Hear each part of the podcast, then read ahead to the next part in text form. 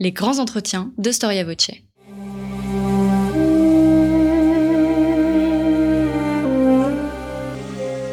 Une émission de la rédaction de Storia Voce.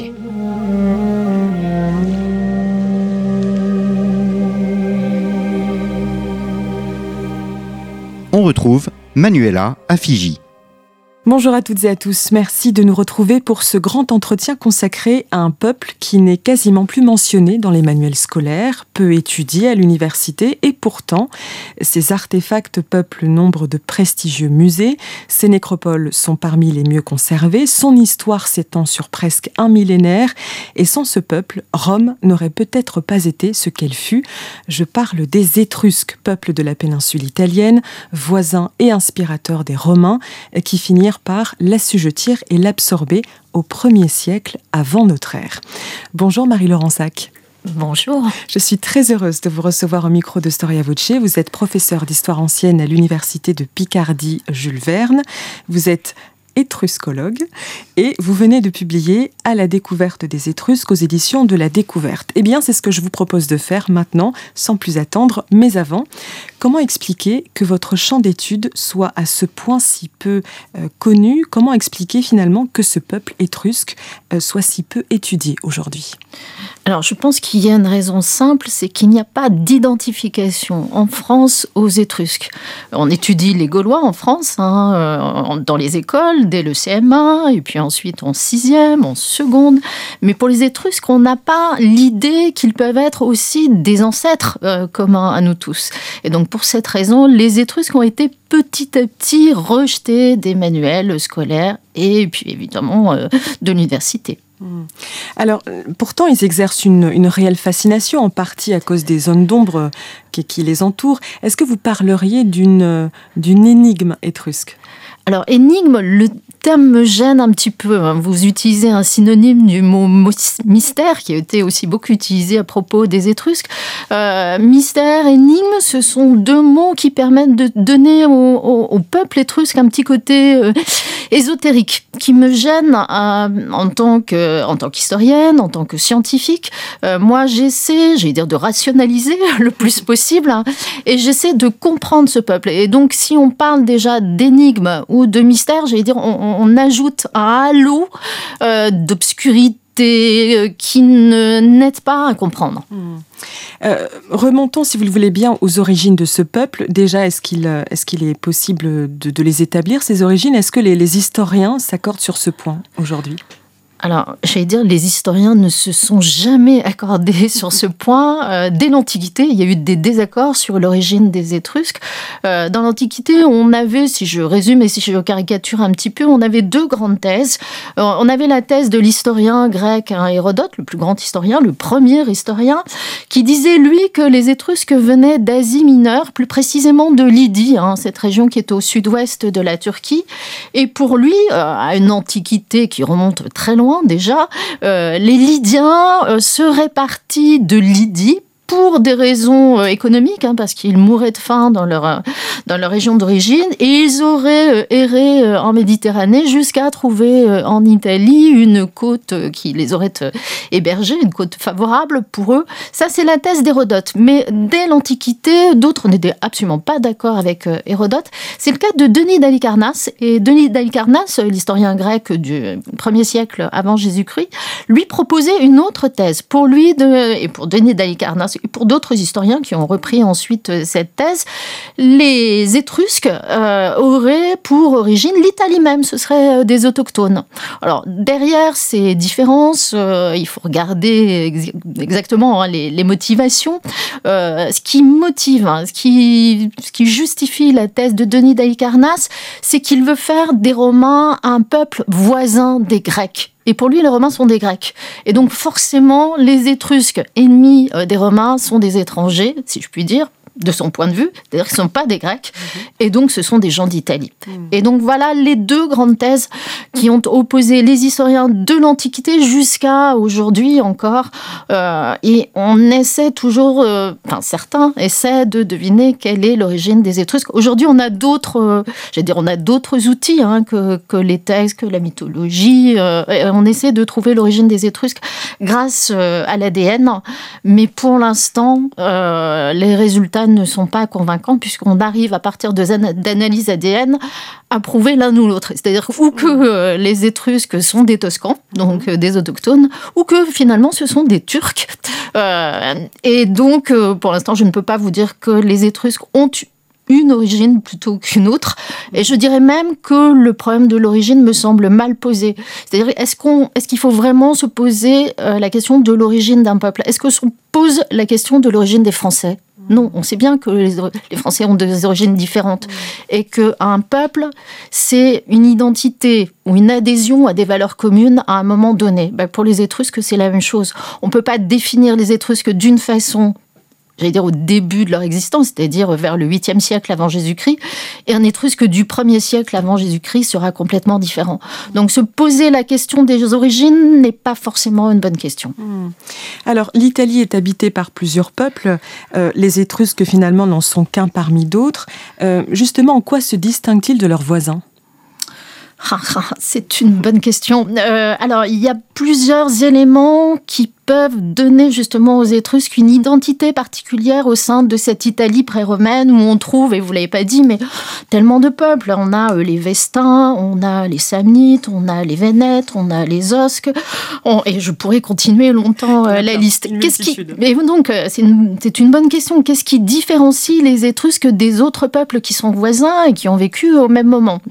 Alors il y a d'abord une langue qui est particulière, euh, qui est la langue étrusque, qui n'est pas une langue indo-européenne, contrairement à la langue euh, des voisins des Étrusques, hein, comme les Osques par exemple.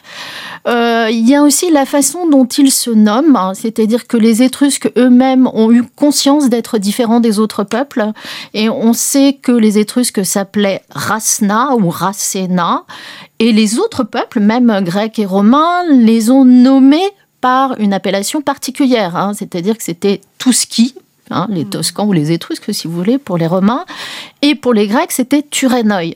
Donc les voisins avaient bien conscience d'une différence. Et puis il y a des traits aussi qui tiennent à la société, c'est-à-dire que la place de la femme est un peu particulière chez les Étrusques et ce n'est pas une place que qu'accordaient aux femmes, par exemple les Grecs et les Romains. Et puis on a des éléments de culture matérielle, on a l'utilisation par exemple du bouquet-rot pour les vases. Hein. C'est un type de vase noir qui est particulier aux Étrusques. Donc on a une série d'éléments finalement qui nous permettent d'identifier les Étrusques et de les différencier de leurs voisins. Alors quand on parle d'Étrurie, de quoi parle-t-on exactement en termes de territoire? Alors, il faut, oui, en effet, faire, euh, j'allais dire, euh, un distinguo là dès le début. Euh, ce qu'on appelle Étrurie, c'est pas la Toscane, comme on le dit souvent. Alors, c'est certes l'Italie centrale, mais la zone qu'occupe, qu'occupaient, pardon, les Étrusques va plus loin, c'était que cette Toscane, euh, je vais dire italienne, oui, la Toscane d'aujourd'hui. alors, j'allais dire que le foyer de l'Étrurie entre l'Arno, hein, ce fleuve qui passe à Florence, et le Tibre qui passe euh, à Rome. Mais alors, il y a un mais. c'est que euh, les Étrusques ont essaimé euh, au nord et au sud. ils ont installé des colonies ou des comptoirs où ils, se sont étendus jusqu'en Campanie, c'est-à-dire la région de Naples. Et ils sont allés aussi plus au nord, au nord-est de l'Italie, hein, sur, dans la plaine Padane. Et là, on sait qu'ils ont fondé des villes. Donc, on peut parler euh, euh, d'un territoire des Étrusques hein, qui va bien au-delà de la Toscane. Et du coup, est-ce qu'on peut parler d'une logique d'expansion? Alors, le terme logique me gêne un petit peu. Euh, d'une expansion des Étrusques, oui, qui n'est pas. Alors, il n'y a pas de logique derrière. C'est-à-dire que ça n'a pas été décidé, raisonné. voilà, il n'y a, a rien. Pas stratégique Ce n'est pas stratégique. Il y a des alliances commerciales, il y a des alliances politiques, il y a la recherche de terres fertiles, il y a la recherche, j'allais dire, de clientèle aussi commerciale hein, qui explique cette expansion. Alors, à la fois en Italie, mais il y a un point dont j'ai pas parlé, c'est-à-dire que les Étrusques vont aussi au-delà de l'Italie. Ils vont jusqu'aux côtes de la Gaule, ils vont jusqu'en Espagne, ils vont jusqu'en Tunisie. On les retrouve un petit peu partout au bord de la Méditerranée.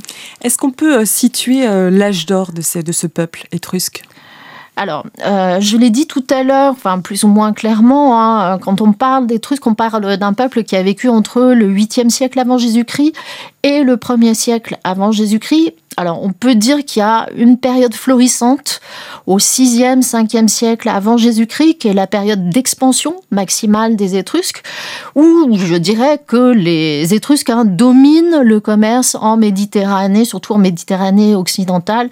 Et donc, de ce point de vue, on peut parler d'une période archaïque, 6e, 5e siècle, qui est la période florissante pour les Étrusques. Hmm.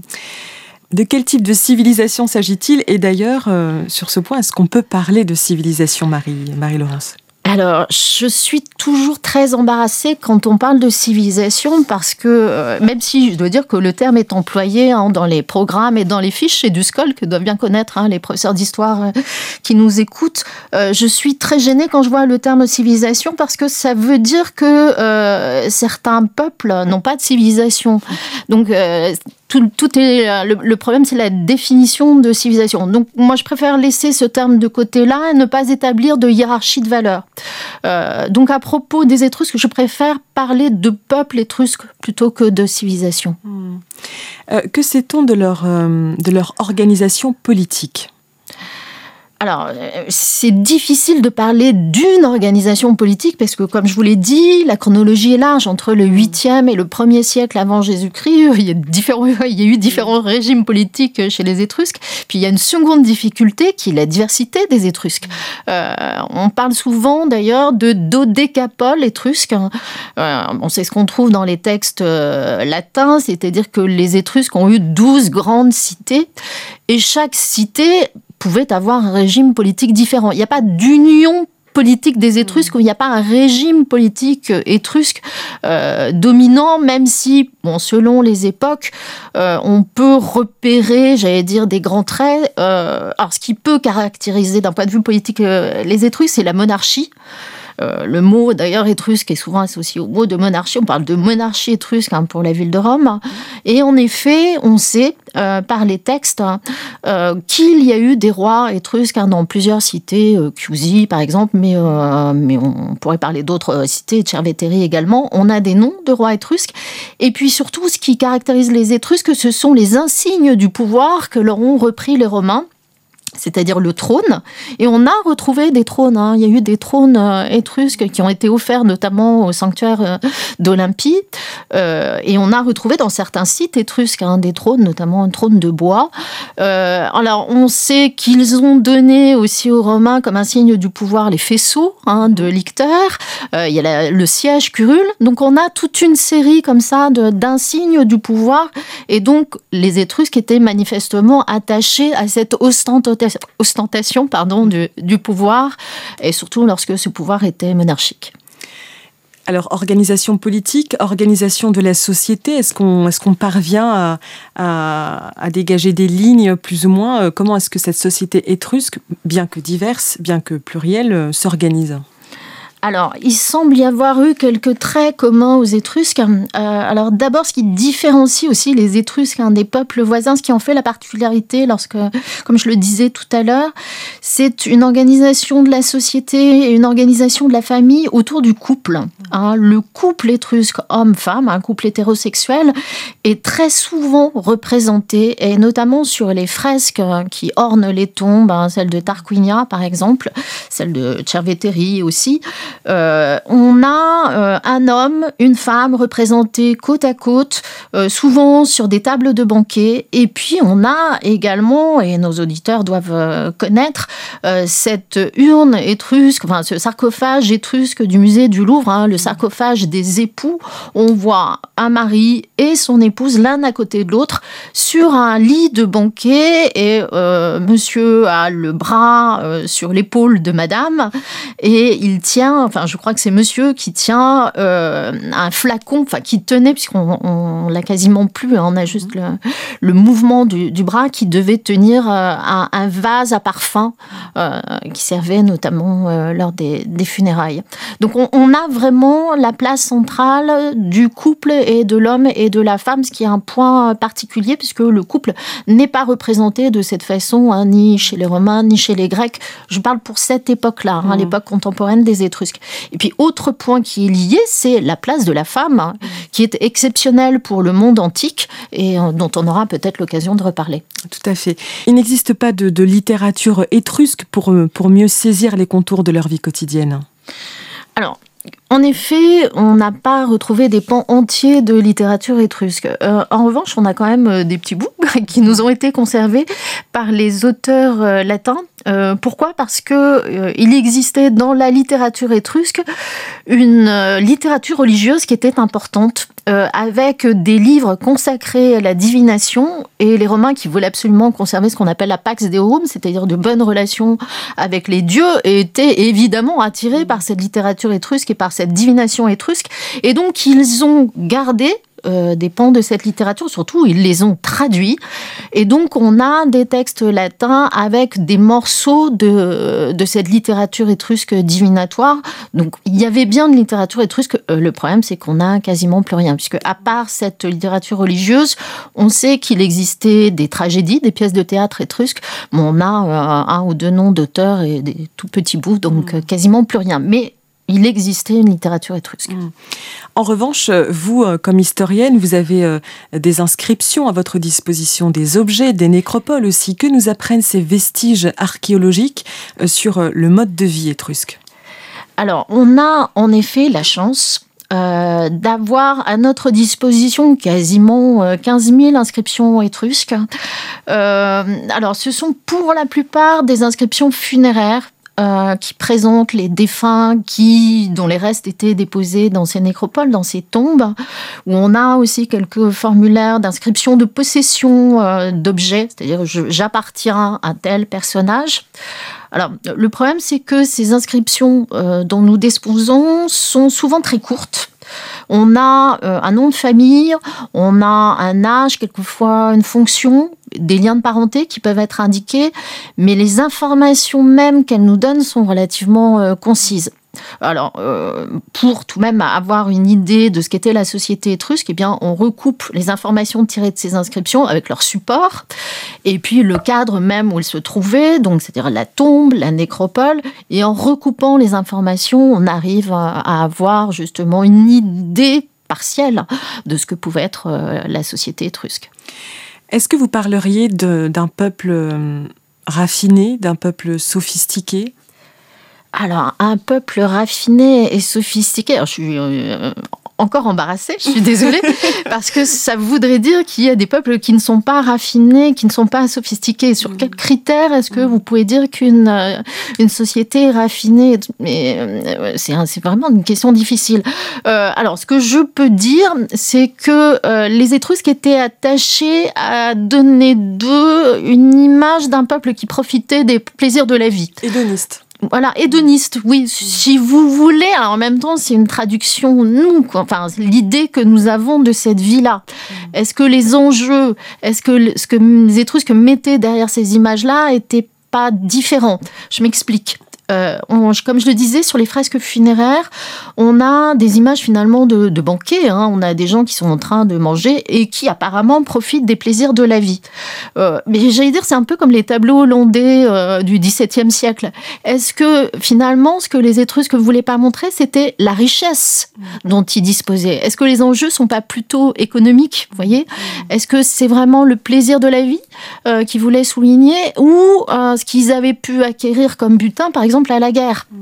euh, C'est une des questions qu'on peut se poser, mais je refuse pas non plus l'interprétation hédoniste hein, des mm. Étrusques. Mais je pense qu'il y a plusieurs, euh, plusieurs explications possibles. Mm. Euh, l'art étrusque nous apprend également plusieurs choses, et vous l'avez évoqué tout à l'heure, sur le statut plutôt original des femmes à l'époque. Qu'est-ce qu'on on, parle de d'espace de liberté exceptionnel? Qu'est-ce qu'on entend par là? Alors, espace de liberté, oui et non. Alors, ce qu'on sait, euh, puisqu'il faut partir hein, de, des informations qu'on peut tirer de l'archéologie. Alors, ce qu'on sait, d'abord, c'est que les femmes avaient un prénom. Mm. Ce qui est une chose exceptionnelle dans l'Antiquité, puisque euh, les Grecs, ni les Grecs ni les Romaines n'avaient de prénom, ce qui veut dire que euh, les femmes avaient un statut juridique à part entière. Euh, on sait aussi qu'elles avaient, qu'elles gardaient leur propre nom de famille, c'est-à-dire le nom de leur père, et qu'elles ne prenaient pas le nom de leur mari ce qui aussi va dans le sens, comme vous dites, hein, d'un espace de liberté. Euh, ce qu'on voit aussi, c'est qu'elles sont représentées, j'ai dirais à égalité avec leur mari. Enfin, sur le, sur le, lit de banquet, elles sont à égalité avec leur mari. Ce qu'on voit aussi, ce qui est intéressant, quand vous parliez de société peut-être hédoniste, eh bien, c'est un, des points qui peuvent peut-être euh, permettre de le dire, c'est qu'il y a des gestes d'affection entre époux et épouse.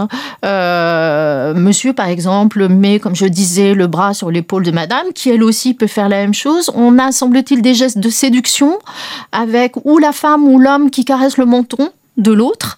Euh, et puis on a une urne de Pérouse qui est exceptionnelle, où on voit un homme et une femme, un mari, une épouse, en train de s'embrasser sur la bouche ce qui est un geste d'affection, de tendresse, euh, qui est tout de même exceptionnel et qui montre peut-être une forme de liberté ou de, j'allais dire, de joie d'être ensemble, mm. euh, tout simplement. Alors euh, là, je présente un tableau presque idyllique de la situation. Il faudrait quand même nuancer. Les femmes, à notre connaissance pour l'instant, n'ont pas exercé de fonction politique. Elles n'allaient pas à la guerre, semble-t-il elle pouvait exercer des charges religieuses. On a des inscriptions avec le mot Atrenkou euh, qui montrent qu'elle pouvait être prêtresse. Alors peut-être prêtresse dans certains cas particuliers. On a même des groupes de prêtresses, c'est-à-dire qu'on a aussi des femmes qui ont été enterrées ensemble hein, ou incinérées ensemble dans une même tombe. Euh, voilà, on a aussi des formes de solidarité féminine. Et puis, autre point important, c'est que dans des inscriptions d'hommes, euh, eh bien, on trouve la mention du nom de la mère. Hein, c'est-à-dire que euh, monsieur dit euh, je suis un tel, né de tel père et né de telle mère. Ce qui veut dire, enfin, c'est quand même déjà intéressant que le nom de la mère soit mentionné. Dans un monde antique qui est patriarcal, la mention du nom de la mère est déjà un point intéressant. est-ce qu'on a, est-ce qu'on peut, comment dire, dégager des, des raisons à ces libertés qui sont octroyées aux femmes? Ou est-ce que c'est vraiment très difficile à euh, établir? Alors, je ne m'aventurerai pas pour l'instant à vous donner une raison précise à ce caractère un peu exceptionnel hein, de la, la, position, de la situation des femmes dans la société étrusque.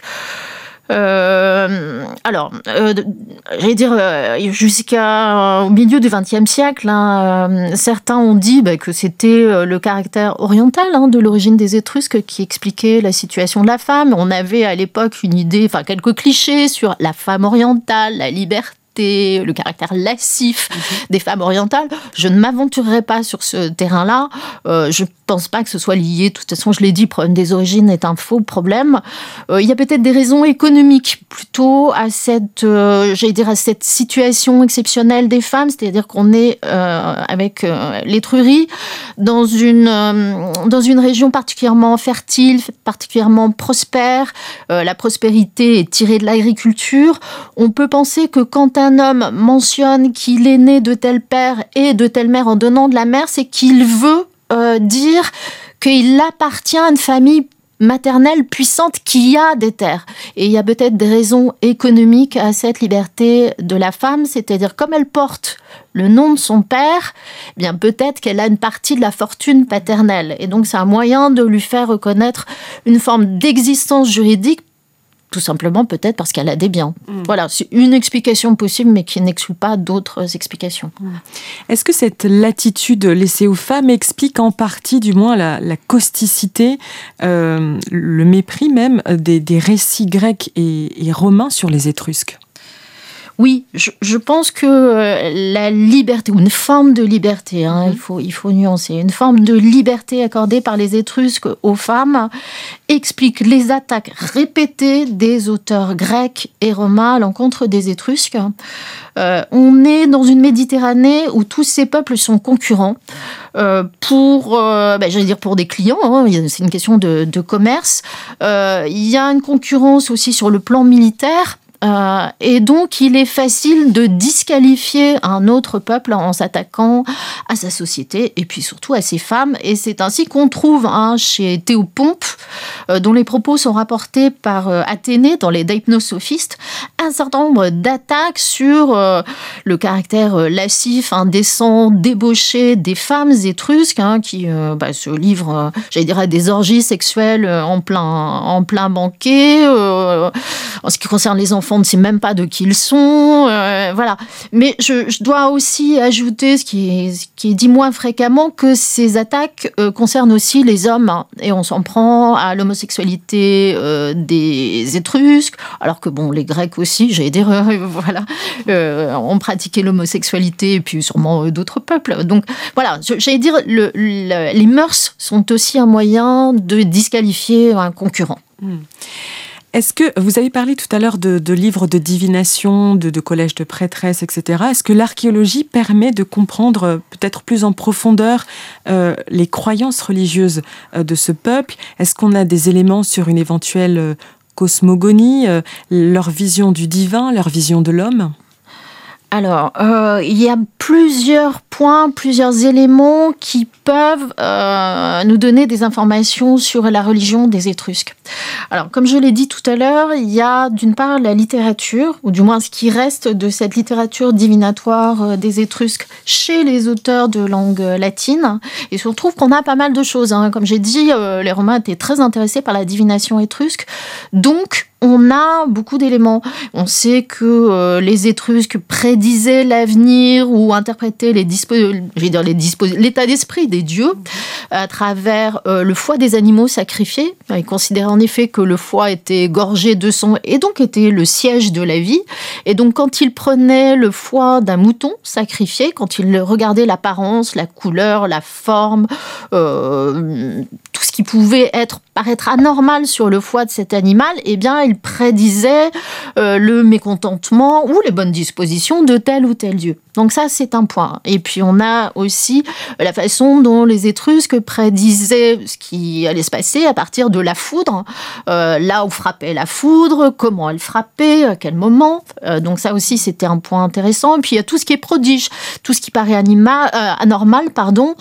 donc vous pouvez avoir bien, les comètes qui passent, vous pouvez avoir les tempêtes, enfin plein d'autres éléments pouvaient permettre aux Étrusques, hein, selon les Romains, d'interpréter les, dire, les sentiments des dieux à leur égard. Alors ça, c'est un point, la littérature, c'est un point qui est vraiment, euh, qui nous donne beaucoup d'informations. Et puis, il y a évidemment l'archéologie, il y a les inscriptions, il y a les mobiliers des tombes, et puis surtout euh, les scènes qui sont représentées à la fois sur ces vases, sur ces urnes, sur ces fresques. Alors, on a euh, des noms de dieux, on, a, on arrive à reconstituer quels étaient les dieux importants et parfois quelles étaient leurs compétences. Euh, alors ensuite, euh, quelles étaient les attitudes et les dispositions des Étrusques à l'égard des dieux, c'est-à-dire le système de croyance, si vous voulez? Là, c'est beaucoup plus compliqué puisque, comme je disais, euh, on a quand même peu de textes des Étrusques. Et là, ben, on, on essaie, c'est par petits bouts et très progressivement qu'on arrive petit à petit à reconstituer comment les Étrusques se comportaient, ce qu'ils croyaient des dieux, mais c'est vraiment très difficile. Vous parliez de, de, dieux avec leurs attributions. Est-ce que vous pouvez nous en citer quelques-uns euh, de, ce panthéon étrusque? Alors, je vais commencer par ce qu'il y a de plus facile, puisqu'on a des dieux étrusques qui ont, dont les noms, au moins les noms, ont été repris au grec euh, et qui ont souvent des attributions proches de celles des dieux grecs. Alors, euh, je pense à Aplou, hein, euh, dont le nom vient d'Apollon et qui semble avoir certaines des compétences de l'Apollon grec. Je pense à Minerva voilà, qui correspond à Minerve. Hein. Et on a d'autres dieux comme ça. En revanche, il y en a d'autres qui sont typiquement étrusques et pour les il est difficile parfois de trouver euh, des équivalents euh, grecs ou latins. Alors, on a par exemple un, dieu qui s'appelle Fouflouns, qui semble être un peu l'équivalent de Dionysos, hein, dieu du vin, dieu de l'exaltation, euh, voilà. Mais peut-être, enfin, l'équivalence n'est pas aussi simple. On a un dieu qui s'appelle Suti ou Shuti, qui est un dieu infernal, voilà, peut-être dieu de la mort, voilà. C'est difficile de de trouver l'équivalent. Et puis on a une particularité chez les Étrusques, c'est qu'il y a des démons qui sont représentés sur les fresques funéraires. On a Tukulka, par exemple. Euh, alors, on voit l'image, c'est-à-dire qu'on a l'image du démon, on a son nom, euh, on sait qu'il s'occupe des enfers. Euh, souvent, ils ont un, maillet euh, dans les mains. Ils sont, ils sont plutôt, j'allais dire, laids à voir. Il y en a un qui a la peau verte entre le vert et le bleu. Bon, ensuite, comme je disais, quelles étaient les croyances des Étrusques, c'est beaucoup plus difficile de déterminer. Alors, vous parliez tout à l'heure d'une richesse, d'une prospérité basée sur l'agriculture. Est-ce qu'il y a d'autres ressorts de cette puissance étrusque? Oui, alors un des grands ressorts de la puissance étrusque, c'est la métallurgie, hein, l'art de travailler le métal. Et ça, alors on a beaucoup d'informations sur le sujet et des informations d'ordre archéologique. Euh, alors on, sait que euh, près d'une ville qui s'appelle Piombine aujourd'hui, hein, qui est sur la côte tyrénienne, euh, il y avait des fours métallurgiques étrusques qui permettaient de travailler des magnétites ou des hématites que les Étrusques retiraient de l'île d'Elbe, qui transportaient jusqu'à la côte tyrrhénienne, et là, dans ces fours, euh, ils fondaient ces, hématites ou ces magnétites, ils en tiraient le fer, et ensuite ils travaillaient le métal et réalisaient des alliages, et euh, notamment en bronze, et ils arrivaient à faire des objets qui étaient euh, convoités dans toute la Méditerranée. Et c'était vraiment un élément de puissance des Étrusques, et ces objets, notamment le bronze, mais d'autres type euh, d'objets de, métal, hein, ils pouvaient les échanger contre, euh, par exemple, des vases grecs. Mmh. Est-ce que cette, euh, la puissance étrusque aussi est liée à une certaine activité guerrière? Oui, alors euh, à la fois les guerres qu'ont menées les Étrusques contre d'autres peuples, hein, je pense à Syracuse, je pense aux Grecs, je pense aux Phéniciens, voilà, dans toute la Méditerranée, plutôt la Méditerranée occidentale, euh, on peut dire oui que les, Étrusques ont mené des guerres euh, en Méditerranée, alors à la fois sur terre et sur mer d'ailleurs.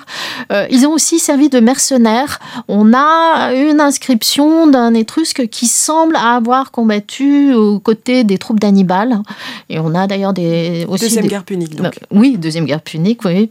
Euh, donc on sait que, j'allais dire, les qualités guerrières des Étrusques étaient convoitées euh, à cette époque.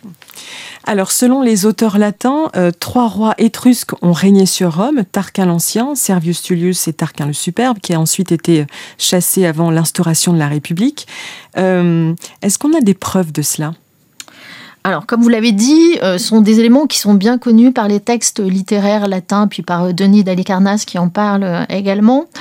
Alors, ça ne pourrait, comment dire, on pourrait parler de légende, mais il y a un mais, c'est que les Étrusques sont attestés archéologiquement à Rome.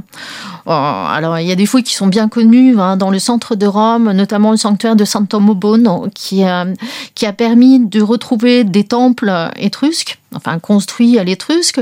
On sait que le Capitole aussi, hein, le temple de Jupiter capitolin, a une origine étrusque et euh, ça recoupe ce que nous disent les textes et notamment euh, l'activité d'un artisan étrusque qui s'appelle Vulca euh, sur le Capitole. Et puis on a retrouvé des inscriptions étrusques à, Rome. Donc il y a bien eu une occupation étrusque de Rome.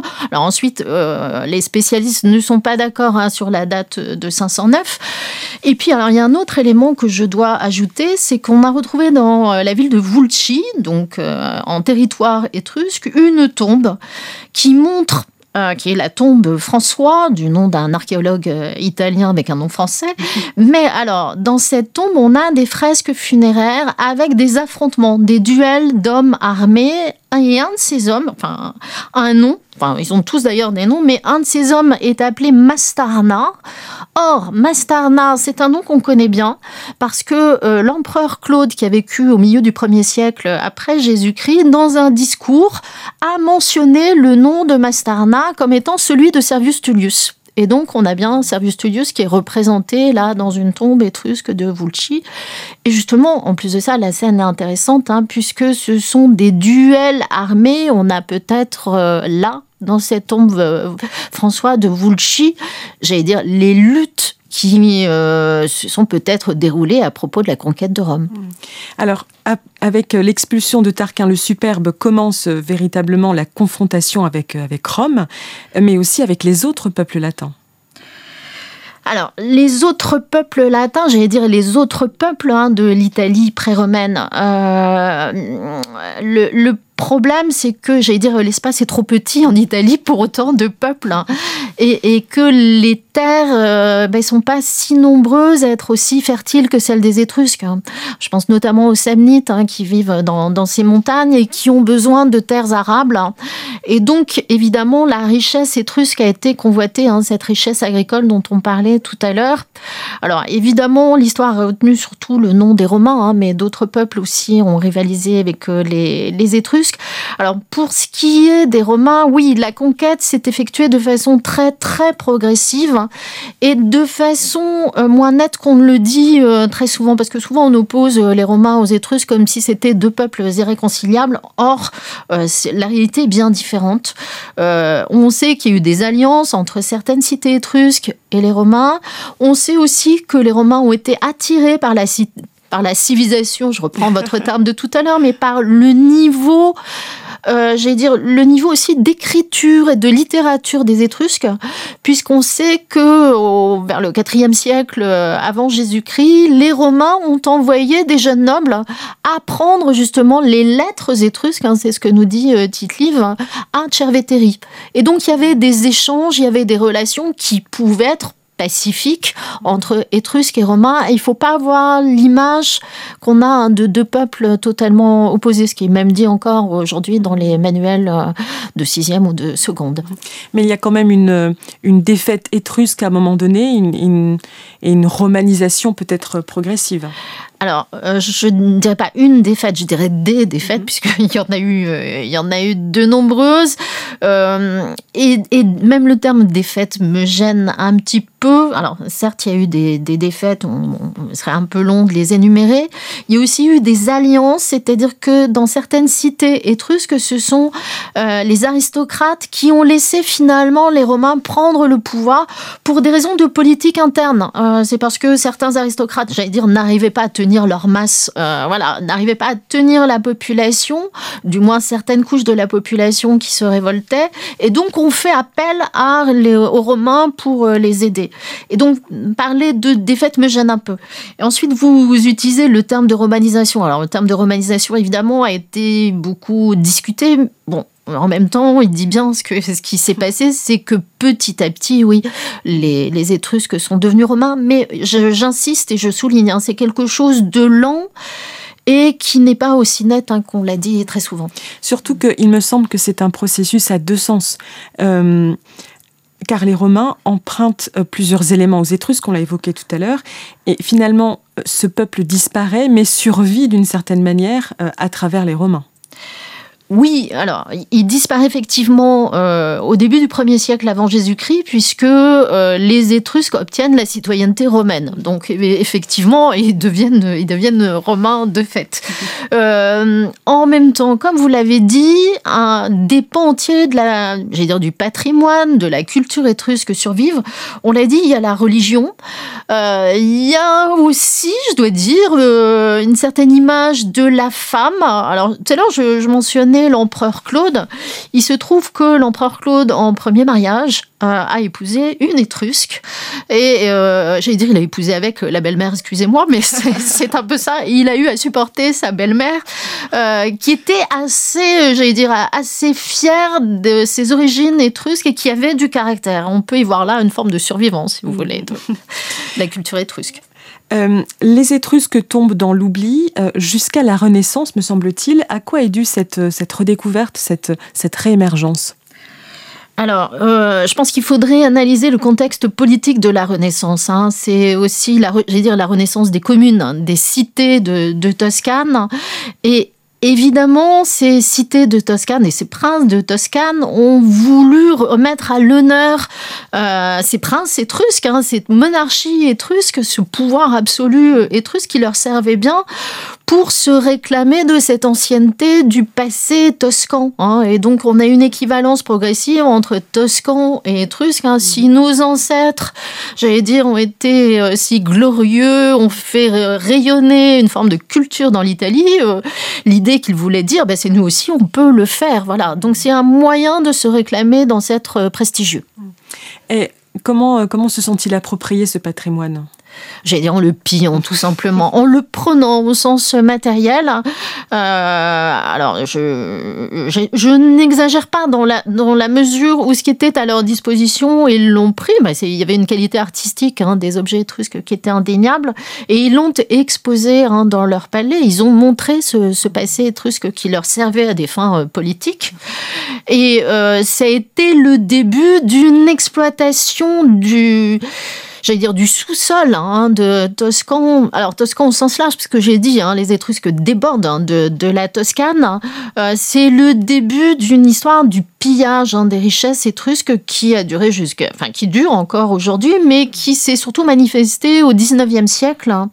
Alors, je pense à quelqu'un comme Lucien Bonaparte, euh, qui, avec son épouse Alexandrine de Bléchamp, a mené une entreprise systématique de pillage hein, sur ces terres euh, du côté de Viterme, hein, et qui, bah, alors, il a permis certes hein, de découvrir euh, des dizaines, voire des centaines de tombes étrusques, mais qui en même temps s'est approprié de façon systématique le mobilier de ces tombes, et en détruisant euh, tout ce qui n'intéressait pas, ce qui n'avait pas à l'époque de valeur marchande, c'est-à-dire tous, tous les vases euh, grecs notamment hein, qui étaient dans ces, dans ces tombes ont été finalement préservés puisqu'ils ont été vendus ensuite dans tous les musées d'Europe et tous les collectionneurs euh, privés. J'allais dire qu'il y avait les moyens en Europe, mais ce pillage aussi détruit beaucoup de tombes, ce qui est voilà, ce qui finalement un, des points vraiment négatifs. Mmh. Alors, des Médicis jusqu'à aujourd'hui, euh, la perception que l'on a des Étrusques, euh, le regard porté sur ce peuple, euh, a-t-il évolué Est-ce qu'il a changé au gré des idéologies politiques dominantes? Ben, J'allais dire, le regard change toujours. Hein. Chacun voit euh, dans les Étrusques ce qui lui sert, euh, ce qui lui parle. Euh, donc aujourd'hui, peut-être que ce que je dis des Étrusques sera interprété dans 50, voire dans 100 ans d'une certaine façon. On dira que je parle en fonction de l'idéologie de mon temps, ce qui est sûrement vrai. alors, je dois dire qu'au XXe siècle, oui, l'idée, la conception qu'on a des Étrusques a vraiment changé. Alors, c'est vrai que dans les période où, euh, j'allais dire, une idéologie politique, je pense au, marxisme, au fascisme, au nazisme, ont été marquantes. Vraiment, l'image des Étrusques a été bien particulière. Alors, je pense par exemple aux nazis qui ont vu dans les Étrusques eh bien, un peuple oriental, hein, en fonction justement de cette thèse dont je parlais tout à l'heure, de cette thèse orientale hein, de l'origine des Étrusques. Eh bien, ils ont dit que les Étrusques étaient des orientaux débauchés, lascifs, évidemment, derrière cette idée, il y a l'idée que euh, les Étrusques sont un peu comme les Juifs. Mmh. Hein, ce qui explique l'image souvent négative qui était donnée des Étrusques à cette époque-là. Et je pense en particulier à des manuels de raciologie allemande, hein, euh, publiés en, en, pleine période du nazisme. Manuels qui ont été vendus à des milliers, voire parfois un million d'exemplaires, puisque c'était vendu dans les, dans les écoles. Et on trouvait des images des Étrusques eh bien, euh, des images de, par exemple, d'urnes, de d'époux, par exemple, sur les urnes, avec les hommes étrusques photographiés de profil, avec un nez crochu un peu comme celui des Étrusques. Des, pardon, des, juifs. Vous voyez, moi aussi, je fais l'assimilation. Est-ce que des fouilles archéologiques ont encore eu lieu récemment? Et si oui, que nous apprennent-elles? Alors, en effet, euh, il y a des fouilles, hein. bah, toujours, d'abord en Italie, il y a toujours des fouilles hein, euh, de sites étrusques. Je pense en particulier aux fouilles de Pirgi, de l'université italienne de la Sapienza à, Rome, mais euh, je pourrais en citer beaucoup d'autres. Il y a eu des prospections aussi à Vulci menées par des équipes allemandes. mais alors, on pourrait parler de la France, hein, puisque en Corse, il y a des fouilles qui sont menées toujours actuellement à l'ERIA. Je crois qu'en septembre, a été découverte une nouvelle tombe étrusque hein, dans la nécropole d'Aléria. On avait déjà retrouvé depuis les années 60 hein, beaucoup d'inscriptions et certaines tombes, mais là, euh, il y a encore des fouilles et encore des découvertes.